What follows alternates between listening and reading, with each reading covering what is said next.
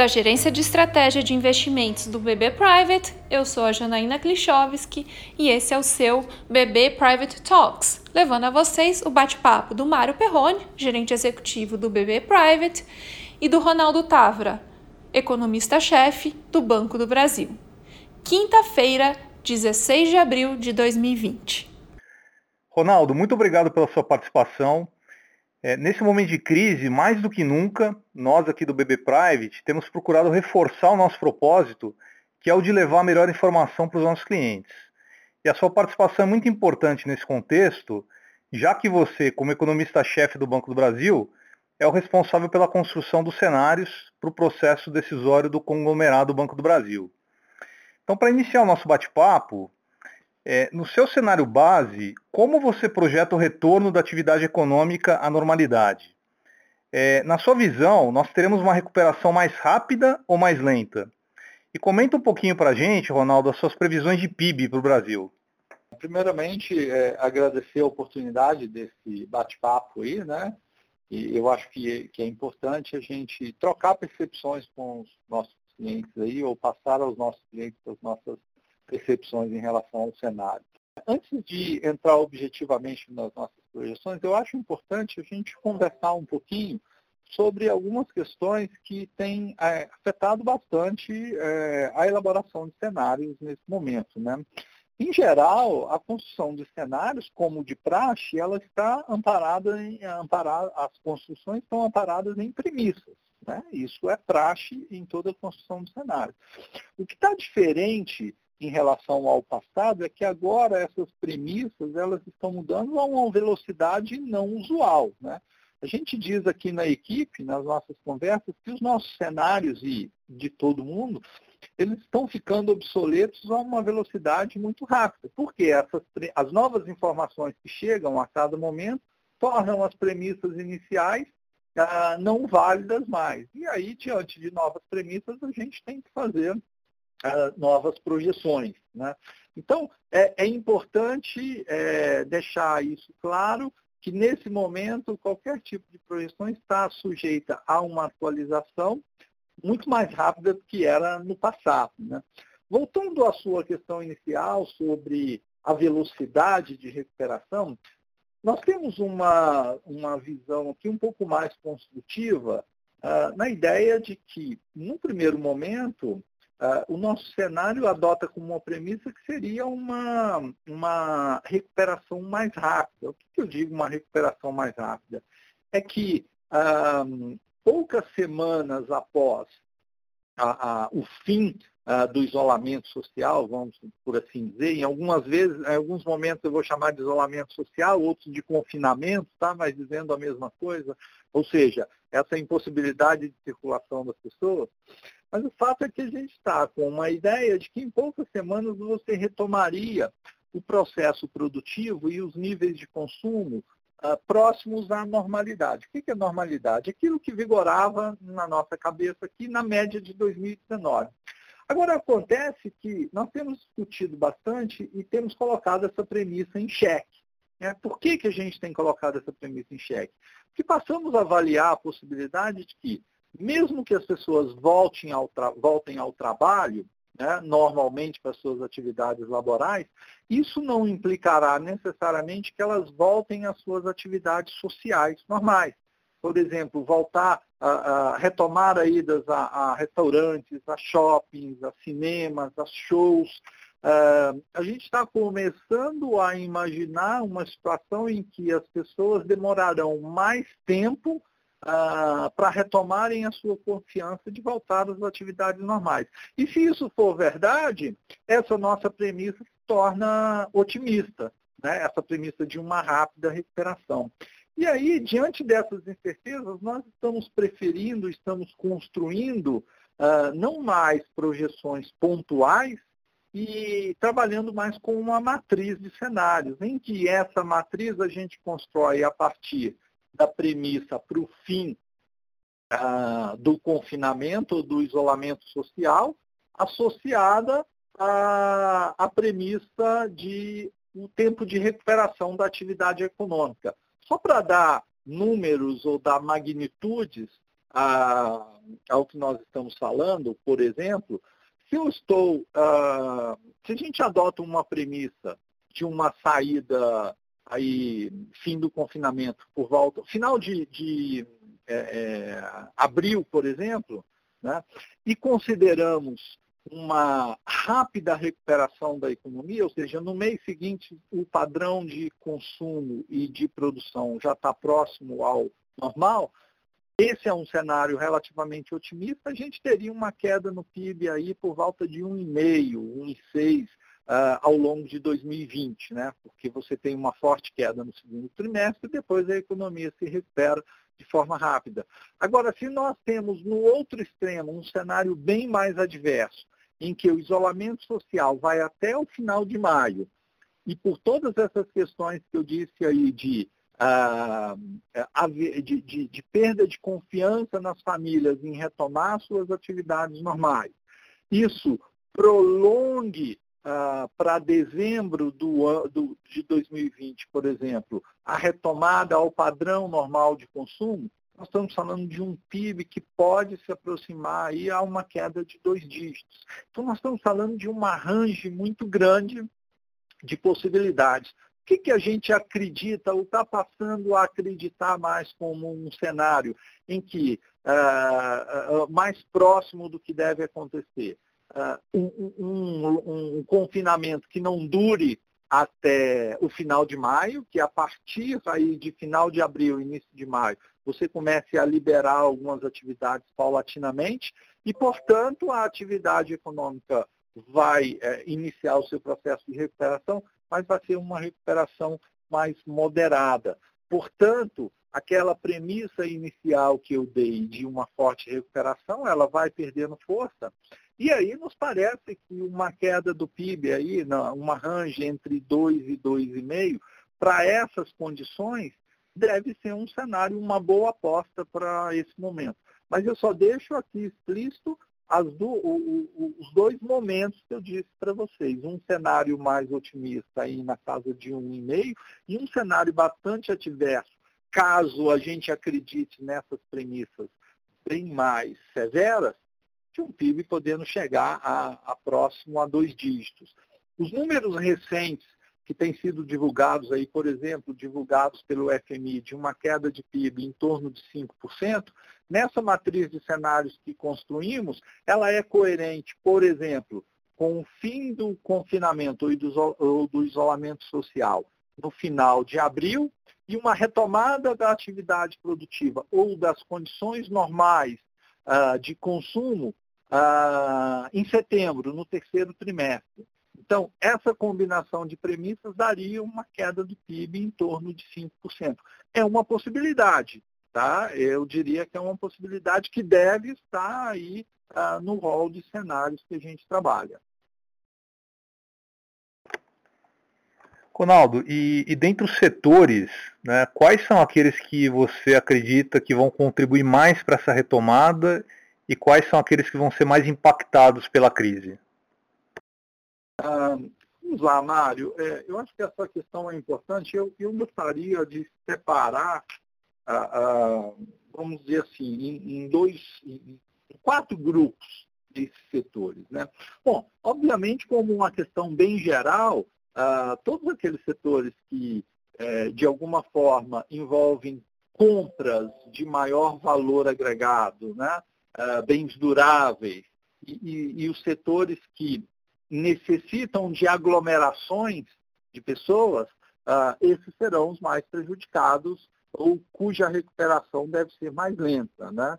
Uh, aqueles setores que conseguem ou que conseguiram de alguma forma mesclar as suas atividades com presença física, com atividades online, de delivery, tá? esses são setores que tendem a se recuperar mais rápido, de forma bem geral. Agora, entrando nos quatro grupos que eu, que eu citei, é, a gente tem setores é, é, que tiveram uma forte queda na demanda no curto prazo e setores que tiveram uma demanda no curto prazo. E aí eu gostaria de abordar esses dois grupos.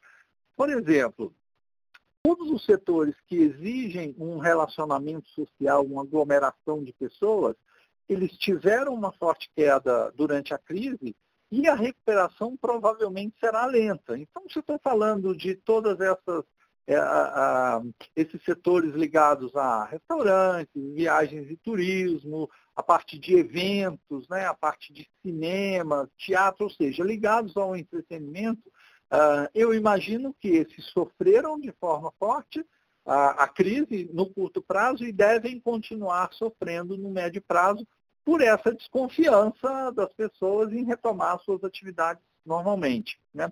Agora, eu tenho um outro grupo de setores que sofreram é, uma forte queda na demanda no curto prazo, mas é possível que elas tenham um pico logo em seguida, ou seja, a demanda se recupere rapidamente e logo, e logo à frente se estabilize. Né? Uh, eu acho que aí, por exemplo, os serviços ligados à, compra de, de bens uh, semiduráveis, roupas, sapatos, acessórios ah, ligados à, parte de vestuário, eu imagino que tem uma chance grande de vermos um pico ah, logo à frente, especialmente aqueles que conseguiram mesclar aí eh, soluções online.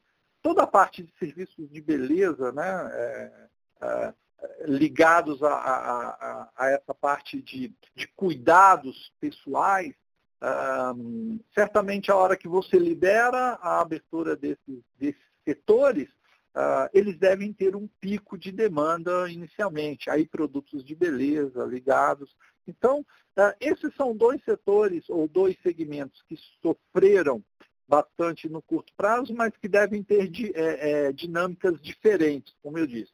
Agora vamos para outros, outros dois grupos uh, de setores ou de segmentos em que a demanda cresceu bastante durante a crise, mas que terão ah, comportamentos diferentes no, no pós-crise. Né?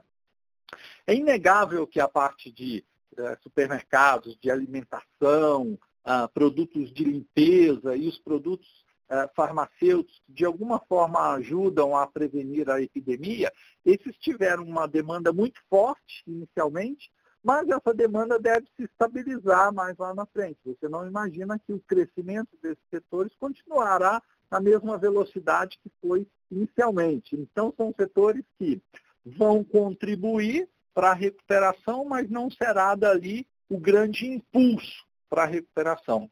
E agora eu tenho um grupo de setores, talvez menor, em que a demanda cresceu de forma forte no primeiro momento, né, no momento de crise, e a visão que a gente tem é que a, essa demanda deve se manter também em alta no longo prazo. Né? E esses setores estão basicamente ligados a, aos setores que conseguiram soluções online, né? soluções ligadas aí, uh, por exemplo, a ensino à distância, setores ligados a entretenimento online. Então, tudo aquilo que uh, não necessita desse, desse contato físico num primeiro momento tende a manter as suas taxas de expansão que aconteceram no curto prazo.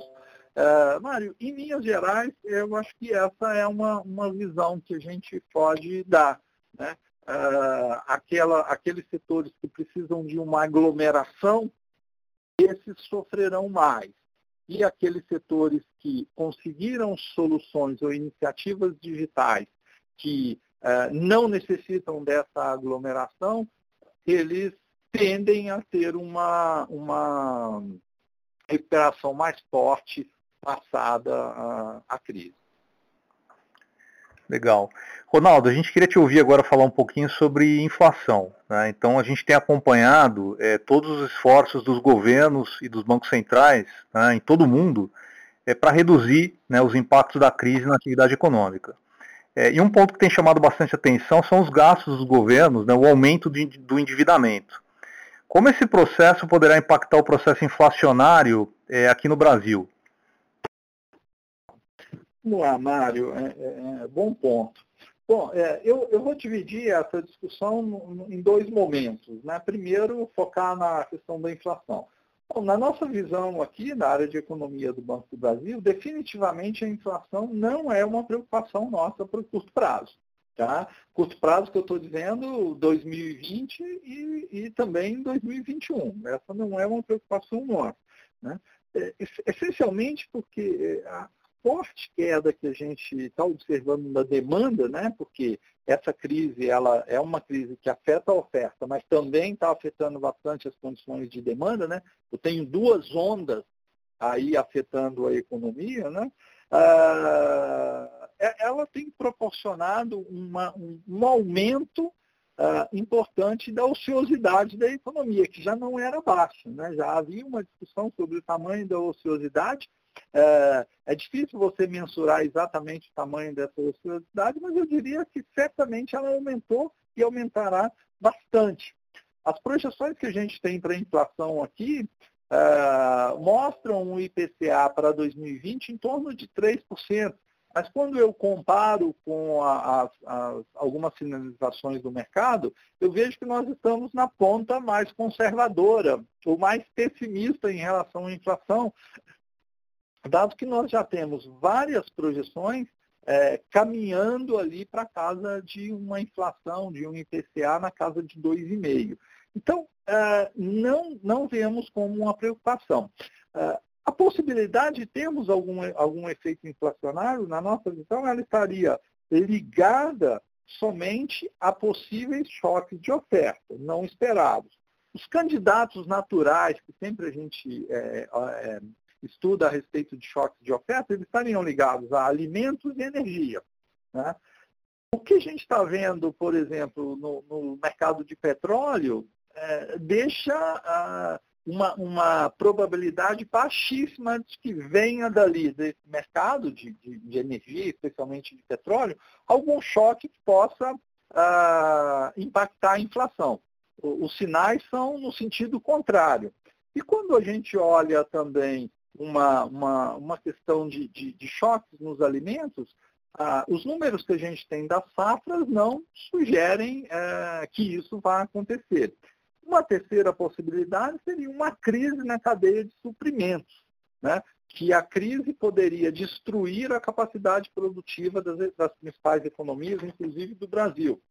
Uh, a, o, o, a, gente não está enxergando também esse elemento como importante. Portanto, uh, se eu não tenho um choque de oferta relevante no horizonte, uh, eu não enxergo os efeitos da demanda suficientes para trazer uma inflação para cima, uma preocupação com a inflação. Na verdade, os efeitos da demanda sobre a inflação são no sentido contrário. Bom, em relação à questão fiscal, eu penso que a discussão sobre a, questão fiscal ela está menos ligada a, a, prováveis ou possíveis futuros efeitos sobre a inflação, uh, ela está menos ligada a isso, e, e, e, mais ligado a outras questões, por exemplo, de sustentabilidade do, do, da dívida pública ou efeitos de distorções que possam acontecer no médio prazo. Né? É, nesse momento, a visão que a gente tem é que talvez seja pouco produtivo você entrar nessa discussão sobre a eficácia das políticas, se elas estão sendo, é estão sendo implementadas de maneira eficaz, eficiente, se tá, estão sendo feitas além do que deveria. Por quê?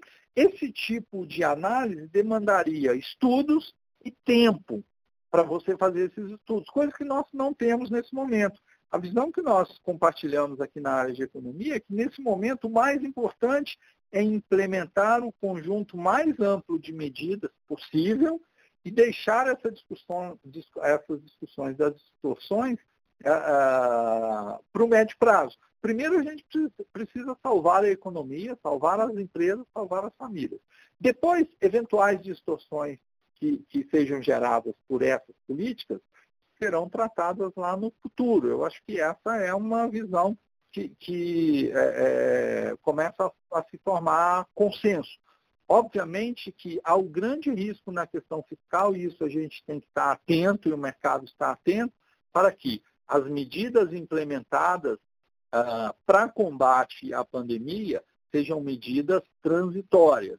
A gente deve impedir a qualquer custo que medidas que deveriam ter o seu caráter transitório, portanto, concentradas em 2020, uh, ah, sejam estendidas para 2021 e passem a ser uh, medidas fiscais não mais transitórias ou temporárias. Eu acho que esse é o grande risco. E se, esse, se isso de fato acontecer, aí as avaliações começarão a mudar em relação à nossa solvência, à nossa capacidade, à nossa capacidade de lidar com a questão fiscal. Por hora, me parecem é, não tão relevantes nesse momento, porque há uma, um esforço grande do, do Ministério da Economia em tentar vincular essas medidas fiscais especificamente ao curto prazo e medidas temporárias. A gente vai ter que ver e acompanhar qual o resultado das discussões políticas desse processo. Bacana. E Ronaldo, para encerrar esse nosso bate-papo, é, comenta com a gente aqui um pouquinho as suas perspectivas para o dólar, olhando tanto para o final desse ano como para o ano que vem. Uh, Mário, essa aí é a questão ou a resposta que vale um milhão de dólares. Né? Uh, sempre câmbio é aquela variável que nos traz uh, a maior, uma das maiores dificuldades de projeção, dada a, a, a infinidade de vetores que afetam a sua direção. Uh, nós temos atualmente um cenário que ele é um pouco divergente da, vamos dizer assim, do consenso de mercado. Nós estamos com uma perspectiva relativamente favorável para o câmbio a, partir no segundo semestre, obviamente. Quando eu digo relativamente favorável, é que a gente acredita numa valorização importante da taxa de câmbio até o final do ano. Isso não significa dizer que isso é, que vai acontecer no curto prazo. Curto prazo é bastante volatilidade, certamente, e um câmbio bastante pressionado, aí ao redor de 5, o 5 como um piso nesse curto prazo. Mas qual que é a premissa básica que a gente adota ah, ah, para o segundo semestre? É que esse movimento mundial que está acontecendo aí de, de, de contágio, a pandemia, ela começa a arrefecer ao longo do primeiro semestre, os casos vão diminuindo certamente, as medidas de contenção tiver, vão ter o seu efeito, e caso não tenhamos uma reincidência, uh, as economias começarão a voltar paulatinamente a, a, a, um processo de recuperação da atividade, falando de mundo como um todo. Obviamente que essa recuperação não será em intensidade suficiente para compensar tudo que foi perdido no primeiro semestre. Mas o ponto importante é que, se for verdade ou se essa premissa se materializa, ah, os níveis de aversão ao risco começam a, a refluir. Nós fizemos contas aqui, ah, tentando mensurar ou dividir qual a parte da desvalorização cambial desde o início do ano, que era devido a eventos externos, e qual a parte que era devido a eventos domésticos. A gente chega a contas sujeitas a, a incertezas, obviamente, né? Uh, algo como 60% do, do, do, da desvalorização cambial está ligada ao cenário externo e 40% ligado ao cenário doméstico. A parte do cenário doméstico, ah, obviamente, ela está vinculada às incertezas aí no processo político e rediscussão da pauta de, de, de na, na, agenda de reformas. Né? Então, a, a hipótese forte que a gente adota é que boa parte ou quase a totalidade desses efeitos vindos do, do, do ambiente externo refluirão ao longo do segundo semestre. E se assim for, um câmbio que estava a R$ reais no início do ano, uh, uma projeção, considerando essa premissa, uma projeção na casa de 4,30 para o final de 2020 é compatível com essa premissa. Né? Se tivermos aí o ambiente doméstico, uma retomada das condições para rediscussão da agenda de reformas, ele pode cair um pouquinho mais. Mas a gente está entendendo como uh, o ambiente externo vai melhorar mais rápido do que o ambiente doméstico. Por isso que ainda deixamos esse câmbio uh, na casa dos 4,30. Para 2021, aí eu teria a continuidade do, desse efeito doméstico, não, desculpa, a continuidade desse efeito externo de redução de aversão ao risco e o ambiente doméstico, você retomando uh, negociações para agenda de reformas. E aí você tem uma nova valorização do câmbio para 2021. Mas, Mário, eu gostaria de deixar uh, bem claro aos nossos clientes que uh, esse câmbio nesse patamar que eu disse, aí na casa de 4,30, ele tem que estar, ele está condicionado à, materialização dessa premissa que, olhando de hoje, parece uma premissa forte, né? de que uh, a, a aversão ao risco no mercado externo refluirá de forma relevante ao longo do segundo semestre. Se tivermos reincidências de casos mundo afora uh, da, do, do, do Covid, ou a aversão ao risco não retomar os patamares pré-crise, essa projeção de câmbio não faz mais sentido. E aí a projeção ah, que consta no FOX, por exemplo, mais próximo a 4,50 ou um pouquinho mais, ah, passa a ser uma aposta melhor. Então eu, eu gostaria de vincular bastante essa projeção de câmbio a, a essa premissa. Né? Se, se é factível essa premissa que nós estamos adotando, é bastante provável que o câmbio volte aí ao patamar em torno de 4,30. Se, uh, numa análise, alguém considera que essa premissa não é factível, aí um câmbio acima de 4,50 passa a ser um câmbio mais provável. Perfeito, Ronaldo. Quero agradecer muito, Ronaldo, sua participação aqui nesse bate-papo, por compartilhar com a gente as suas projeções, enfim, todo o conhecimento que você trouxe aqui para a gente. Muito obrigado mesmo pela parceria e pela participação, viu, Ronaldo? Ok, Mário e o time todo do Private, estamos aqui sempre à disposição. Obrigado.